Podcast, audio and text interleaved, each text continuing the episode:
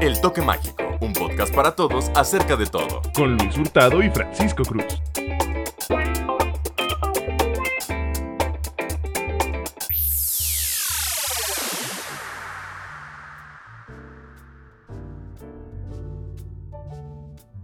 Hola, ¿qué tal, gente querida? Bienvenidos nuevamente a una emisión más del programa que esperamos sea su favorito, el del Toque Mágico. Con sus presentadores Luis Hurtado y Francisco Cruz. Y el día de hoy, ¿qué vamos a hacer, Luis? ¿De qué vamos a hablar? El día de hoy presentando algo con lo que a todos nos va a gustar identificarnos, o quizás no. Precisamente es uno de mis puntos al respecto y vamos a hablar específicamente del miedo. ¿Qué es el miedo? Yo la verdad es que me metí a investigar porque justamente creo que la definición puede tocarse de diferentes aspectos. ¿Correcto? Entonces, eh, lo que yo vi es que es la reacción ante un peligro, ya sea real o ficticio, y no importa si es pasado, presente o futuro. Ok. Para quitarlo de el camino y poder hablar más personalmente y menos técnicamente al respecto, yo quiero presentar lo que encontré que es la definición tal cual química de cómo se produce el miedo. El origen del miedo está en el sistema límbico, donde residen las emociones. Obedece a un mecanismo hormonal que se desencadena en la amígdala central, en que interviene un conjunto de neuropéptidos, entre ellos la vasopresina, el cortisol y la adrenalina, produciendo una reacción anestésica que prepara al sujeto para el peligro. Ahora, Abordando la manera en que tú encontraste la definición del miedo, yo creo que podemos dar una conclusión muy lógica respecto a cómo es que se tiene. Independientemente de si es por un suceso pasado, del presente o el futuro, este puede afectarnos a todos por igual, en función de lo que también, como hemos visto en un tema pasado, la percepción, se afectará o se alterará en respecto a nuestras experiencias, vivencias y demás. Entonces, habiendo dicho esto, Creo que hay que hablar de lo que a nosotros, personalmente, nos produce miedo. Pues yo tengo como un top 3 de miedos así más intensos. Y justamente, bueno, yo siento como todo lo que dijiste que no entendimos nada. Todas las amígdalas y todo eso. Eh, se siente, o sea, cuando tienes miedo se siente como algo que fluye en tu pecho, como que se va hacia tu cabeza, como que te adormece algunas extremidades o ciertas cosas. Se siente raro, realmente. Entonces... Para todos, sí, perdón, la interrupción justo. Para todos creo que naturalmente será diferente, pero creo que hay varios síntomas que pueden ser en común, como por ejemplo corazón acelerado, una sensación bien atinada de adormecimiento o parálisis, etc, etc, etc solo me parece interesante notar como de cada uno que ahorita se empiezan a preguntar cómo es que perciben el miedo. Ahora sí, adelante. Pues en mi regreso a mi top 3, yo creo que el, uno de los, el número uno sería los insectos. Odio los, los insectos, así los detesto. Porque. Pero espérate, ¿al grado de que te causen miedo? Sí, sí, sí, sí, al grado de que me causan eh, una sensación que me perdura ah. durante pues, varios minutos, e incluso si ni siquiera me tocaron. Ok. Me explico, o sea, solo de verlos de lejos, siento que ya me están caminando encima.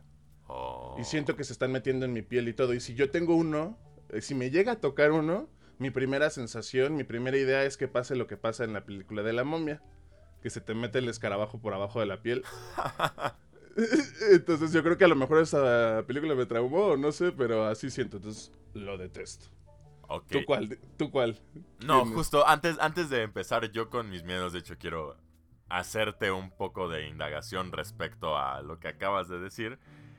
¿Tú exactamente dónde es que sientes miedo con los insectos? A lo que me refiero con esto. ¿Solo con insectos físicos que puedes ver?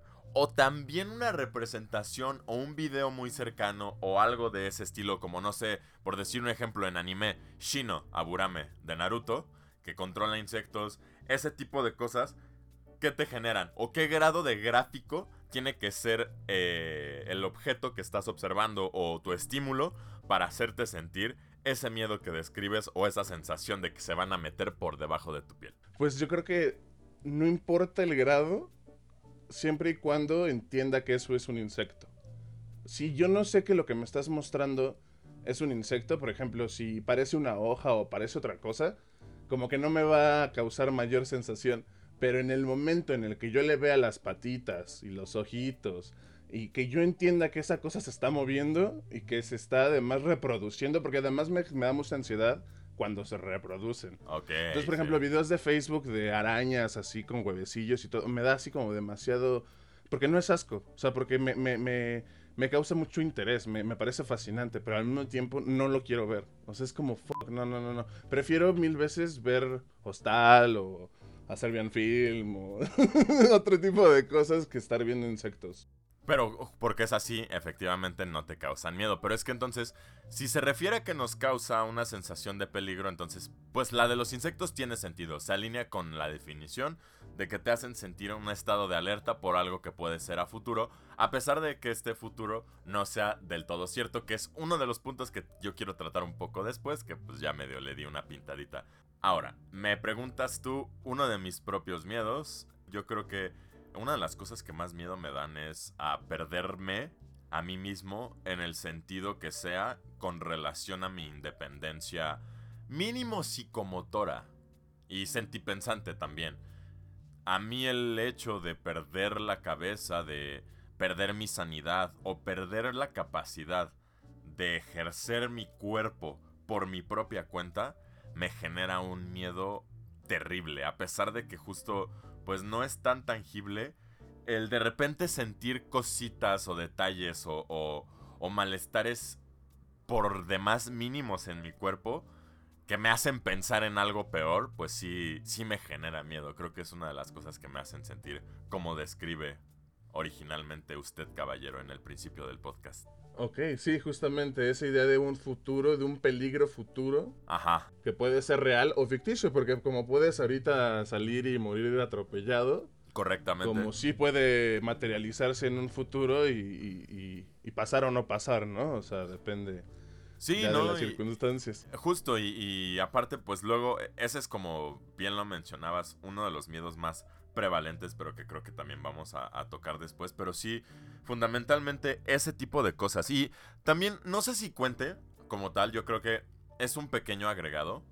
eh, ahora para yo decirte mi punto número dos.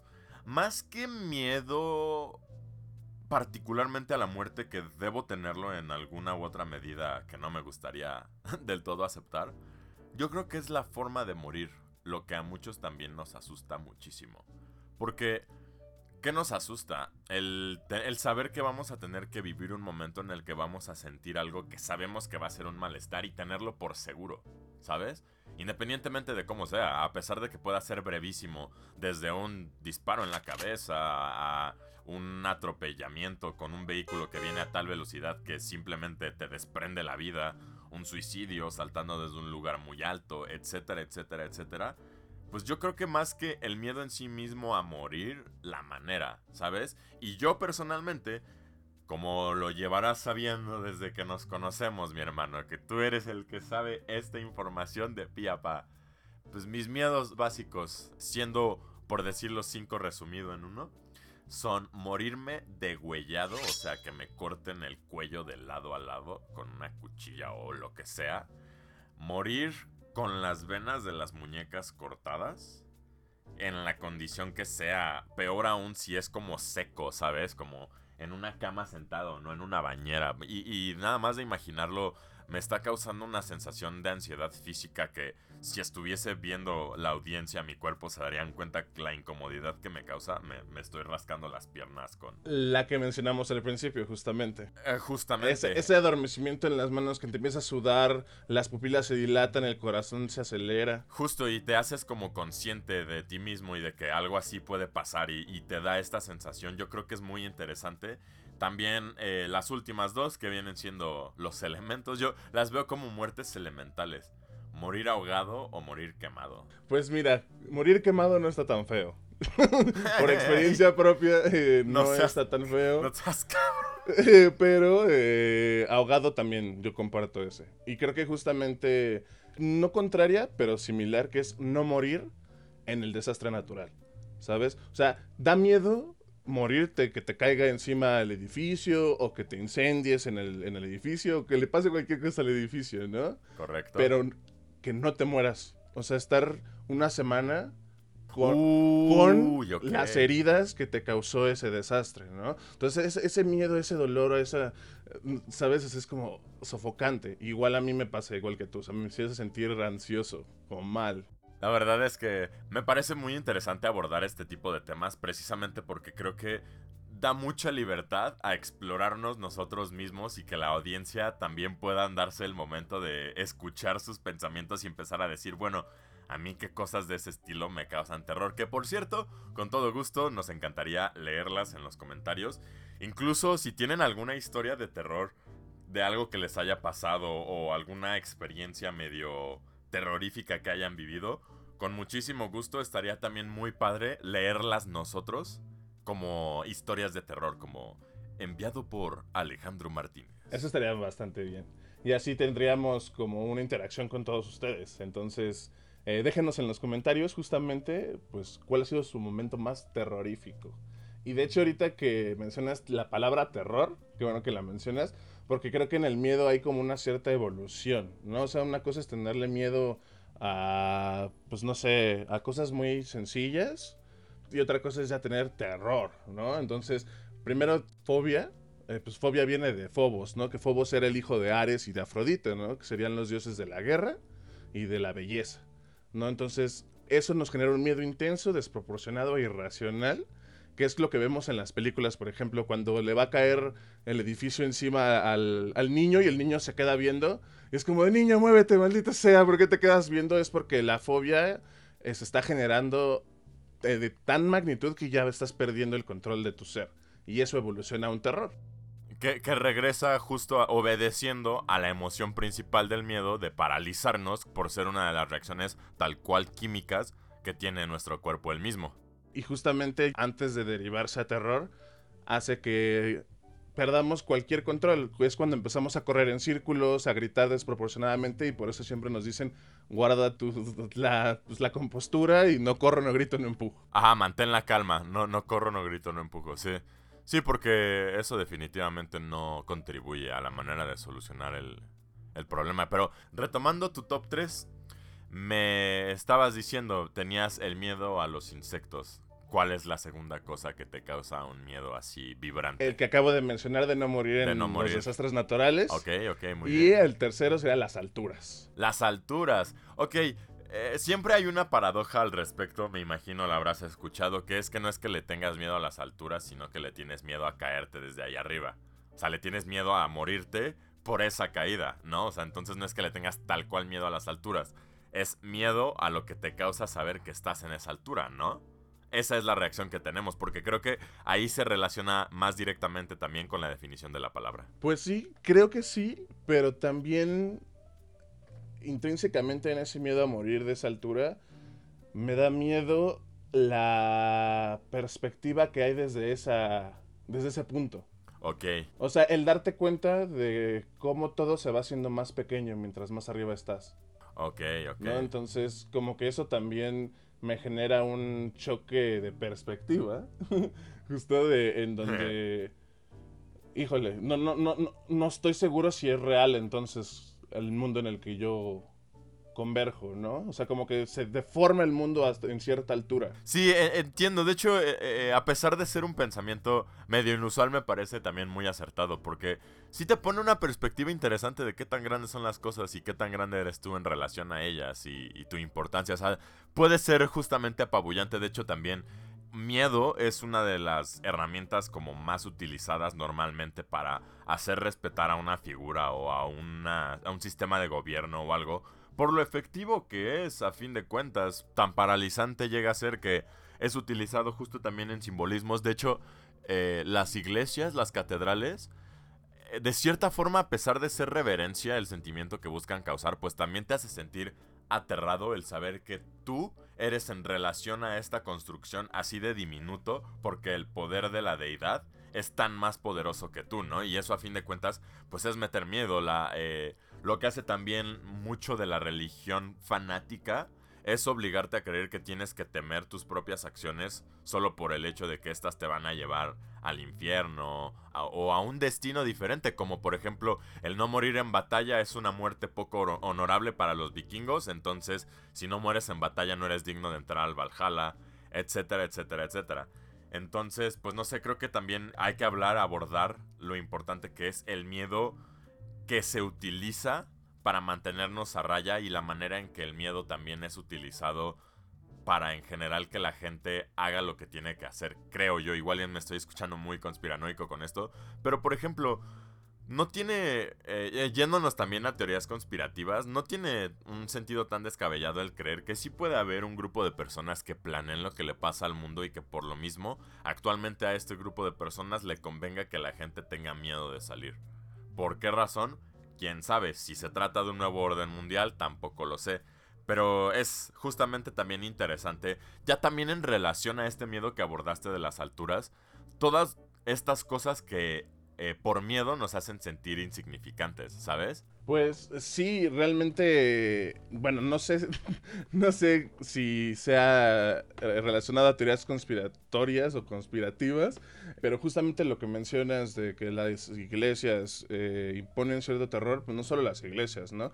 Y justo no te oyes nada conspiranoico porque existió eh, Maximilian Robespierre, en Francia. ¡Ulala, señor Francis! Sí, cómo no. Que durante la época de la Revolución Francesa, en 1793, implementó una época llamada el terror, ¿no? Y entonces él, era conocido como el terror y lo que se dedicaba era que bajo su mandato se aplicaba la ley de, de manera terrorífica, ¿no? O sea, eran degollamientos, ahorcamientos, prender a la gente en llamas ahí en la plaza, o sea, eran medidas extremas para que justamente la gente tuviera terror y se doblegara ante la, pues, el yugo de, Robespierre, ¿no? Y fue un lapso como de uno o dos años en, la Revolución Francesa en donde se vio esto, ¿no? Y de, y de terror y de, y de infundir este miedo viene el terrorismo, ¿no? Que es el, creo que uno de los enemigos del siglo XXI, que es el generar miedo colectivo de una manera atroz. Porque no es lo mismo que Stephen King escriba una novela y nos dé a todos sus, escritores, ¿eh? todos sus lectores eh, miedo a que un grupo de delincuentes o de homicidas o de malas personas generen un, miedo colectivo masivo que nos provoque terror, o sea, que nos desconecte de nuestra esencia y que justamente perdamos esa, esa racionalidad que tú mencionabas al principio de poder pues controlar ese miedo. Y justo que es, creo yo, otro de los puntos que íbamos a abordar más adelante antes de, ya para concluir con los miedos personales, eh, les describo más que otra cosa formas de morir. Y definitivamente un miedo creo que muy humano. A mucha gente del siglo XXI le da miedo reconocer estas emociones con tal franqueza, pero no. Yo la verdad sí le tengo miedo a terminar solo y no porque no me tolere en soledad, yo por el contrario soy un hombre muy solitario y de hecho la disfruto demasiado, sino por el hecho de sentir que si estás solo es porque no amaste, ¿sabes? Y eso a mí sí me da miedo y me parece triste, al menos desde mi romántica visión al respecto. Y pues nada. Pero pues sí, o sea, justamente creo que como seres humanos eh, estamos, este, hechos para estar en... en... sociedad, ¿sabes? Somos criaturas naturalmente sociales por evolución, güey. Exactamente. Y pues nada, este, eso concluye como de cierta manera ese punto. Y retomando el punto que estabas diciendo, justo abordando a Stephen King era una de las notas que yo había hecho al respecto. Justamente el miedo en nuestros exponentes artísticos y específicamente por qué existen ciertos tipos de miedo que nos causan intriga o que nos causan placer o que en general buscamos provocarnos miedo a nosotros mismos. Aquí justo aprovecho también para un breviario personal. Yo realmente consumo, o solía más bien consumir mucho contenido de terror, películas del estilo de Saw, eh, eh, El despertar del diablo, la eh, varias hay unas un par de películas coreanas que ya no me acuerdo la maldición del diablo no me acuerdo un par de películas taiwanesas coreanas. El arte del diablo. El arte del diablo muy bueno coreanas creo no me acuerdo la verdad. Eh, cantonesa. Ándale eh, tailandesa es que justo, tailandesa cantonesa es que era, era, un idioma que no era chino no era japonés y no era coreano. Entonces realmente eh, ahí sí no me acuerdo cuál era pero bueno es el arte del diablo que a mí me gustaban mucho. O sea, había varias películas que me gustaban mucho en general. Pero bueno, lo que digo con esto es que yo consumo contenido de terror y he consumido y he ido de hecho personalmente a lugares que dan miedo. Y francamente a mí nunca se me ha parecido algo que realmente me asuste, algo que me haga decir, órale, eso estuvo terriblemente creepy. Alguna vez un par de experiencias aisladas con mi novia de que estábamos sentados en un lugar y se abrió la puerta de un modo que te quedas pensando como de, oye, pero pues no hay suficiente corriente como para que la puerta se abra de esa forma. Ese tipo de, de cosillas que te generan la pregunta de lo desconocido, ¿sabes? Del miedo a lo desconocido. Pero justamente a mí nada de eso me causa miedo. La única cosa, curiosamente, que a mí te juro en contenido sí me hace temer son los videojuegos. Nunca he podido terminar un juego de terror que no sea como Resident Evil. No he podido terminar de Space, no he podido terminar varios títulos solo porque me da un montón de miedo. Pues yo creo que justamente no te da miedo la película porque sabes que hay una producción y al final es humo y espejos. Y en el videojuego, a pesar de que también sepas que no es real, hay una inmersión y hay un protagonismo de tu parte. O sea, tú ya, no, tú ya no eres un espectador, sino eres un protagonista dentro de la historia. Entonces todo lo que te pase a, le pase a Leon o le pase a, al de Outlast o al, de... Me pasa a mí. Te pasa a ti, exactamente. Y lo sientes porque te vibra el control, porque si traes audífonos lo sientes aquí así taladrándote en el oído, porque pones una atmósfera que te sumerge en, eso, ¿no? Y yo creo que a tu pregunta es la pasión a la adrenalina y a y sobre todo a los escépticos es el reto a engáñame, como la magia. ¿Sabes? todos sabemos que la magia no existe y que es una ilusión, pero nos gusta ser engañados, ¿no? Entonces, la búsqueda de ese miedo es yo creo que un reto al creador de decir, ok, yo sé que lo que tú me vas a presentar es completamente falso, pero a ver, hazme creer, haz que mi cuerpo sienta esa sensación como si lo que tú me estás dando es real. ¿No? Entonces yo creo que por eso, después de mil películas que viste de El Diablo y exorcismos y bla, bla, bla, al final te, te generó un, una sensación como de, ah, bueno, todos son lo mismo, no hay nada nuevo. sí, básicamente un poco. Pero, por cierto, una pequeña interrupción antes de que se me pase, mi estimado caballero. Ahí, de hecho, mencionaste una cosilla, una forma de decirlo donde Damas y caballeros, me pongo controversial aquí. Estoy en desacuerdo con mi compañero aquí presente. Estoy en desacuerdo por lo que dijiste de la magia, de que la magia solo es una ilusión. Vamos a hablar eventualmente justo más a fondo del tema de la magia. Yo creo que es un tema también muy interesante, pero de momento solo hago la mención para que sepas que ahí tenemos un pollito que comernos tú y yo, mi estimado. No, y claro que existe la magia porque si no, no existiría el toque mágico. y pues nada, entonces, justo concuerdo con el hecho de que el miedo, o particularmente la razón por la cual nos interesamos por el miedo es por lo de la adrenalina. Porque si nos vamos directo a la definición física de lo que es el miedo, pues tiene sentido que al momento de sentirlo liberemos una sustancia que nos llama bastante la atención, nos intoxica. Pero pues justamente también me quedo pensando, a ver, ¿qué han hecho o de qué manera o en qué consiste los tipos de miedos que nos han presentado autores de ficción y demás? Y justamente también como lo dijiste y ahora me gustaría que lo abordaras con más puntualidad, ¿cuál es la diferencia entre miedo, terror, horror y etcétera? Pues creo que más que miedo, terror y horror sería terror y horror, ¿no?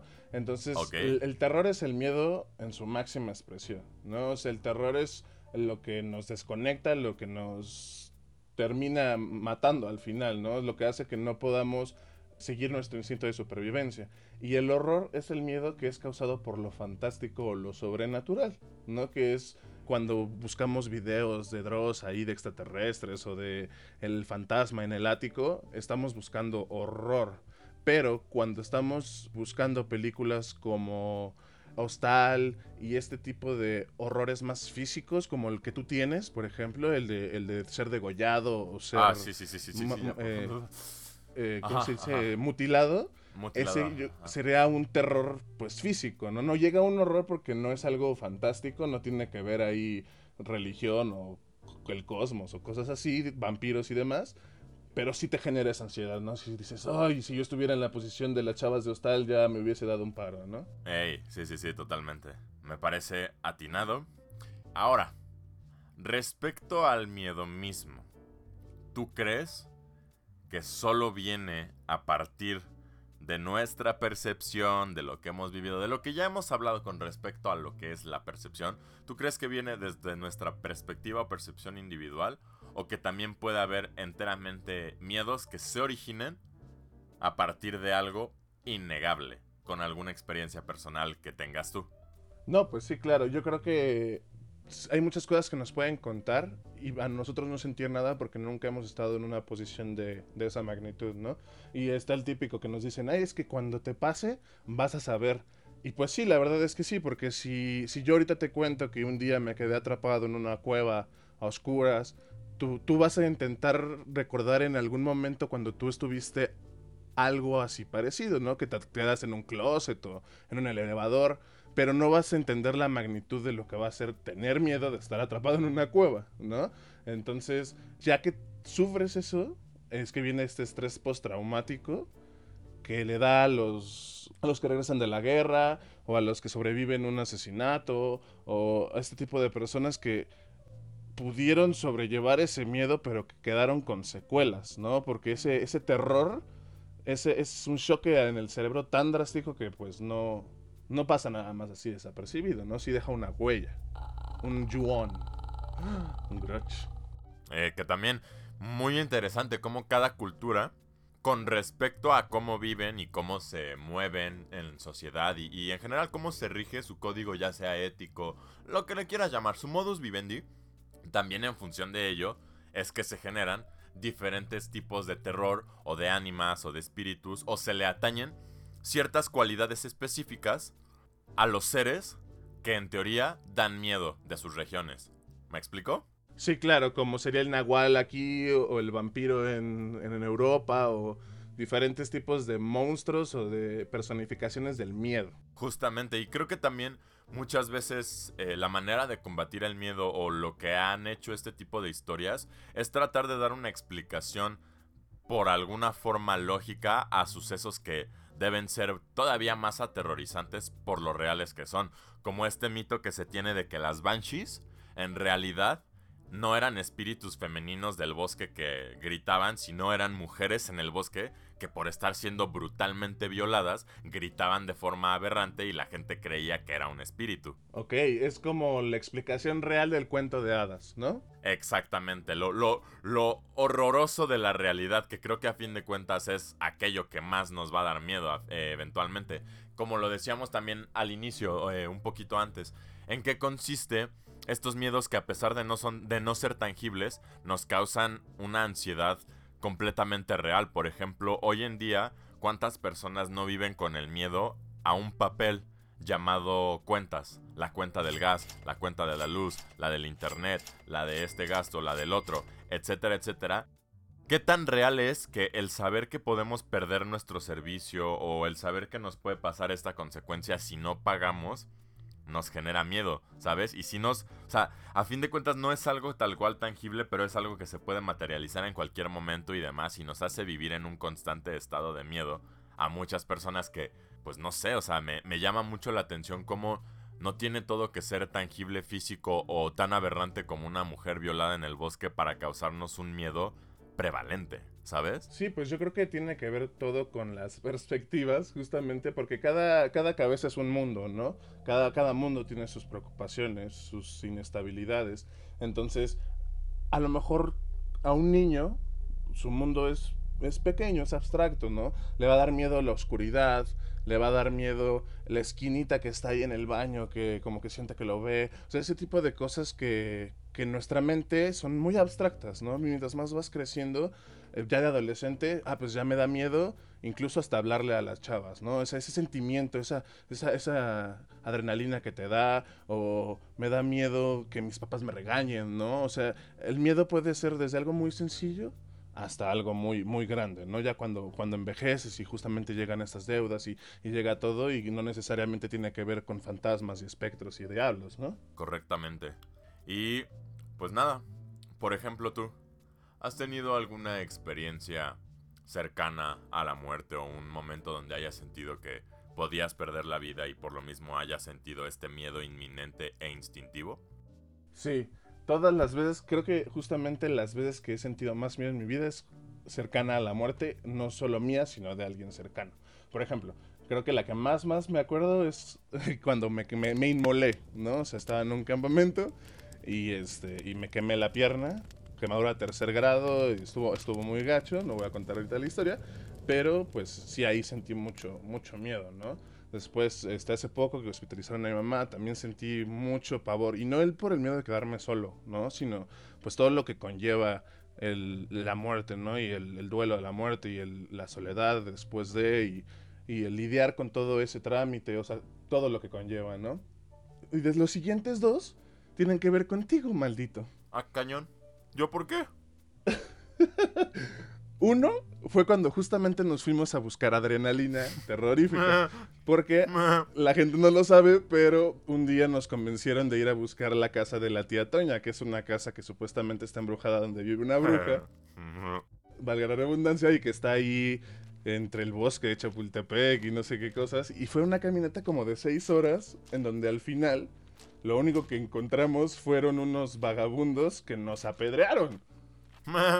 Ese día casi morimos apedrados. Nos aventaron unas piedrotototas que de habernos dado nos mataban. Pero era muerte así segura, ¿eh? O sea, bye. Y, y quién sabe si tenían cuchillos o pistola o quién sabe. O sea, realmente nos fuimos muy a la brava. Perdón, la razón de esto es porque estos vagos estaban en la parte de hasta atrás de un cementerio que colindaba con el lugar en el que ilegalmente nos metimos.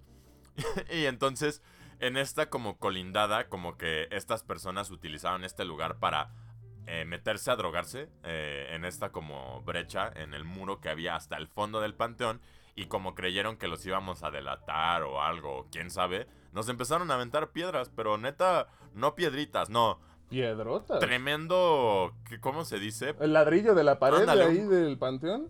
Ajá, o sea, ladrillo caído de la pared del panteón. Grande el objeto contundente de habernos dado. Esa, ¿y cuál es la otra, maldito? La otra es cuando nos fuimos de campamento a la playa. Ay, no más. y entonces, eh, tú estabas a, mi cargo, eras mi responsabilidad. Y entonces, de repente, por alguna cosa que te di de comer o por algún hastío que ya tenías, o el sol, o todo junto, o algo te picó, o no sé, eh, a medianoche no reaccionas. O sea, te están hablando y tú estás noqueado en el piso y te estamos moviendo y te estamos cacheteando y te movemos y tú no reaccionas. Y tu única respuesta es... Y es como, ¿qué le está pasando a este sujeto? Y así estuviste como dos horas. Entonces, eh, fue horrible y al final, pues, se, se, dedujo que tenías un empacho, pero fue un momento muy horrible. Eh, eh, eh, justo la experiencia cercana a la muerte, donde tuve mucho miedo que yo te iba a contar, han sido dos también en las que también por mis tonterías casi muero. Y también muere alguien cercano a mí. ¿Por qué? Estábamos, estábamos cerca de la central de abastos de la Ciudad de México. Y veníamos en una calle que la verdad no me acuerdo qué calle es, pero es como una avenida de cuatro carriles bien gordos que iba en dirección hacia Ponte tú que el norte, ¿no? Y entonces yo vengo viendo el Waze y de repente veo que Waze nos dice como de no, la entrada es para allá atrás. Y entonces a mí se me hizo muy fácil, pues por imbécil, la verdad, porque la verdad es que sí conozco de vialidad, he leído el reglamento de tránsito, solo como que se me hizo muy fácil ignorarlo, o sea, muy estúpida mi decisión, lo reconozco. Entonces le digo a mi novia que venía manejando, a ver, date aquí a la izquierda. Eh, el darnos a la izquierda equivalía a pasarnos a una avenida que a su vez eran también otros cuatro carriles que yo asumí que eran los que iban de norte a sur. Nosotros desde el del sur a norte, ¿no? Y entonces nos pasamos del lado izquierdo donde estaban estos otros cuatro carriles y vamos dando la vuelta en U y entonces ya estamos con el carro casi apuntando totalmente en dirección a donde estaba ese carril y en eso veo unas luces amarillas, hermano. veo, veo un set de luces amarillas de 6, porque eran tres carros los que venían. Y en eso, pues evidentemente los dos entramos en pánico porque eh, los carros venían a una velocidad elevada y nosotros estábamos literalmente en medio de la carreterita. Entonces, en eso, la verdad, aunque cometí una tremenda estupidez, me precio de haber hecho las cosas correctamente para reaccionar. Me volteo con mi novia y le digo, a ver, tranquilízate, vas a meter reversa, vas a dar el volante así, vas a hacer esto y en segundos logramos librarla. Pero de todas maneras así llegaron los carros casi pegaditos a nosotros, nos pitaron, yo haciendo señal desde la ventana como de, güey, de verdad, perdón, sé que soy un imbécil, lo lamento. Y la verdad justo pues después de eso los dos traíamos un malestar físico muy grande porque sí la sentimos cerca. Esa junto con otra donde también veníamos mi novia y yo en el carro, somos, un, somos un peligro y si alguna vez nos morimos será en un accidente vial. Pero al menos moriremos juntos. y pues nada, veníamos así en el carro. Eh, veníamos por ahí por eh, Barranca. No, Calzada del Hueso, más o menos. Calzada del Hueso colindando con Tlalpan por donde está el tren ligero. Y eh, estábamos pasando por una partecita donde, a ver, y, y, de hecho tú aprovecho para que me corrijas, me digas si estoy bien baboso o no. Si tú te acercas a una pista donde pasa un tren y las luces están encendidas, es porque son la indicación de que se aproxima el tren, ¿es correcto? Es correcto. Ok, nosotros llegamos, nos detuvimos prudentemente en la intersección, volteamos a ver a los dos lados y las susodichas luces no estaban encendidas. Entonces, tampoco la plumilla levantada, o sea, absolutamente nada, ¿no? Y entonces se me hace muy fácil decirle a mi novia, no, pues avanza, no pasa nada, no viene. Te lo juro. Recién pasaron las nalgas del coche límite de las vías. No, hijo de su mano, qué susto nos metió y neta nos quedamos, pues precisamente mi novia y yo con esta sensación de miedo a morirnos, lo cual fue muy inusual. Y de hecho creo que eso nos lleva al último punto de al menos esta parte, porque yo creo que al miedo todavía le podemos sacar dos que tres programitas, ¿eh? Y aparte, con esa sugerencia que nos han hecho de leerles historias de terror, pues no faltaba más. Oh, pues justamente creo que el miedo evoluciona a, a la forma de artística que vamos a tocar, justamente que sería el contar historias de terror y evoluciona al miedo final, ¿no? Que sería la muerte, que sería un muy buen tema para un siguiente episodio. El de la muerte en sí misma y el, y el miedo a la muerte como conexión de este tema con el otro. Así es. Me parece fantabuloso. Entonces yo creo que por el momento podemos dejar de decir estupideces como acostumbramos. Pues sí, yo creo que por el momento sería todo. Creo que abarcamos bastante bien el tema. Contamos algunas experiencias rápidas porque si contáramos todas nos seguiríamos aquí horas. Entonces, pues, no sé, creo que no hay más que agregar, más que sigan comentando. Gracias por todo el apoyo que nos han dado. Cada día somos más los que, los que somos parte de este toque mágico. De este toque mágico, correctamente. Y ya saben, nuestras redes sociales, John Frank Mulder. En Twitter. Eh, en Twitter, L Hurtado95 yo en Instagram y TikTok. Eh, ahí tienen también el anuncio de cuando hacemos nuevos programas. Eh, nos pueden seguir también en otras redes como YouTube, Spotify, Anchor, Apple Podcast. Recomendarlo con sus amigos. Tratamos de mantener este programa lo más familiar que se puede, la verdad. Tratamos de limitar las malas palabras y... Sobre todo también recuerden seguirnos en nuestro canal de Twitch donde estamos streameando individual y juntos cualquier clase de juego, Resident Evil, FIFA, Call of Duty y, varios, ¿vale? Entonces para que seamos toda una comunidad mágica. de toqueros pues, mágicos. No sé, ¿algo más que pues quieras agregar? No, que los queremos mucho, les agradecemos también, yo les agradezco todo el apoyo que nos dan, que nos escuchen, su tiempo, lo valoramos en el alma y esperamos también pronto tenerlos a cada uno de ustedes compartiendo aquello en lo que son expertos aquí en el programa. Un abrazo muy fuerte a todos los radioescuchas, los espectadores y el público en general por parte del Toque Mágico. Yo soy Francisco Cruz Yo soy Luis Hurtado. y nos vemos. Hasta la próxima.